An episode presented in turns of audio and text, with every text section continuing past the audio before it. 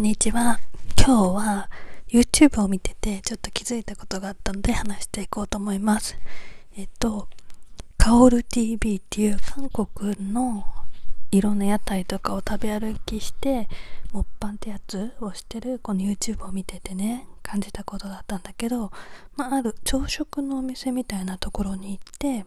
ただお店の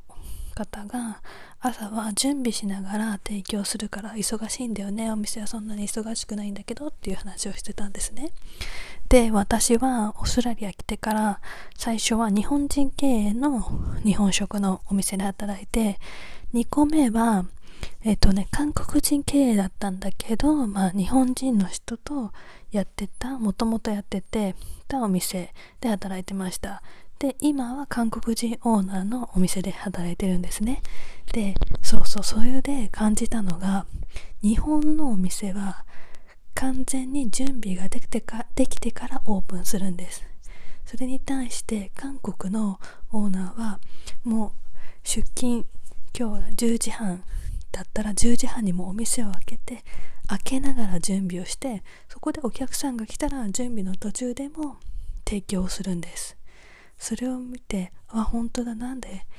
日本は完璧に準備をしてから提供するのに対して韓国はそうなんだなって思いました。でやっぱ2個目のお店は本当ねちょうど間だった。えっ、と完璧に準備は終えないんだけど半分ぐらい終えたとこでオープンしてお客さんに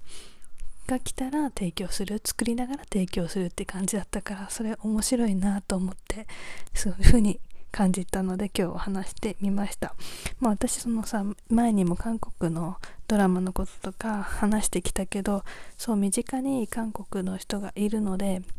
いろいろねそういうことを感じることが多くて、うん、韓国料理も好きだし、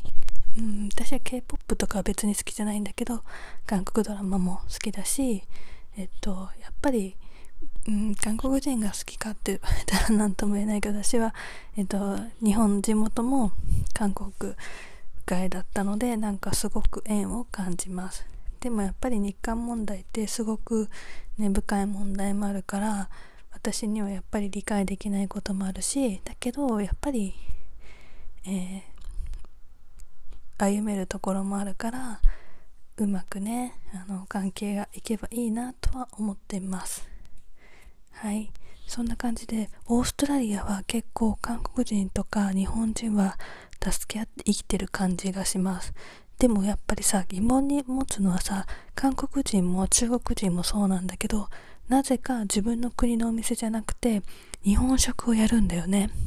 で韓国人は比較的まあ韓国料理も出すけど日本食だけじゃなくてねいろんな国の料理のお店を出してる感じがする。でそれを何でなの？って聞いたら韓国料理はやっぱりこう欧米の人に人気ないことが分かってるみたい。だけど同じような料理でも日本食って言って出せば、えー、欧米の人は喜んで買うんだって。だから今働いてるお店も、まあ、キンパとは言わないけど、まあ、一応酢飯を使ってるしね。だからキンパを作る感覚でお寿司を作ってでミールのメニューの中でも結構辛いメニューとかもあってまあまあ今後って感じですね。で韓国人が思う一番、えーと、欧米の人から人気がある料理は1位が日本食2位がタイのご飯だと思ってるので結構日本食とかタイのレストランをやってる韓国人が多いらしいです。確かに韓国のレストランも結構連れてってもらったりするんだけどもやっぱり欧米の人がはあんまり来てないですね。アジア人のお客さんが多いイメージ。やっぱりシェアするのが苦手なんだよね。大きい鍋とか。だから韓国料理食べに行ってアジア人は大きい鍋を頼んでみんなで食べてるけど欧米の人はグループで来ても1人ずつ頼んでるからやっぱりそれじゃちょっとアジアの料理まあ、日本の鍋とかもそうだけど楽しめないよねって思いました。やっぱりカルチャーがあるから、まあ、日本食はね丼とかもあるし1人1個で食べても問題ない多いから好まれるのかな。なんで日本食が好まれるかわからないけどマーケティングがうまくいったんでしょうね。っていう感じです。はいでは今日の話はそんな感じ。カオル TV すごくカオルちゃんが韓国料理を美味しそうに食べるの。それを見てすごくね気持ちいいしえっとあとはねすごく量も食べるんだけどあと食べ方がすごく綺麗。そこが好きでねよく見てます。でやっぱ韓国料理って意外とうんとビビンパとかだと野菜ベースのものもあってもちろんね焼肉とかがっつりお肉だけどそういうのはねあんまり見ないけど、うん、普通の韓国料理だとそんなにお肉もない感じだから見てても楽しめますはい、今日はこんな感じ。今日も聞いていただいてありがとうございます。Thank you for listening. See you next time. Have a lovely day. Bye bye.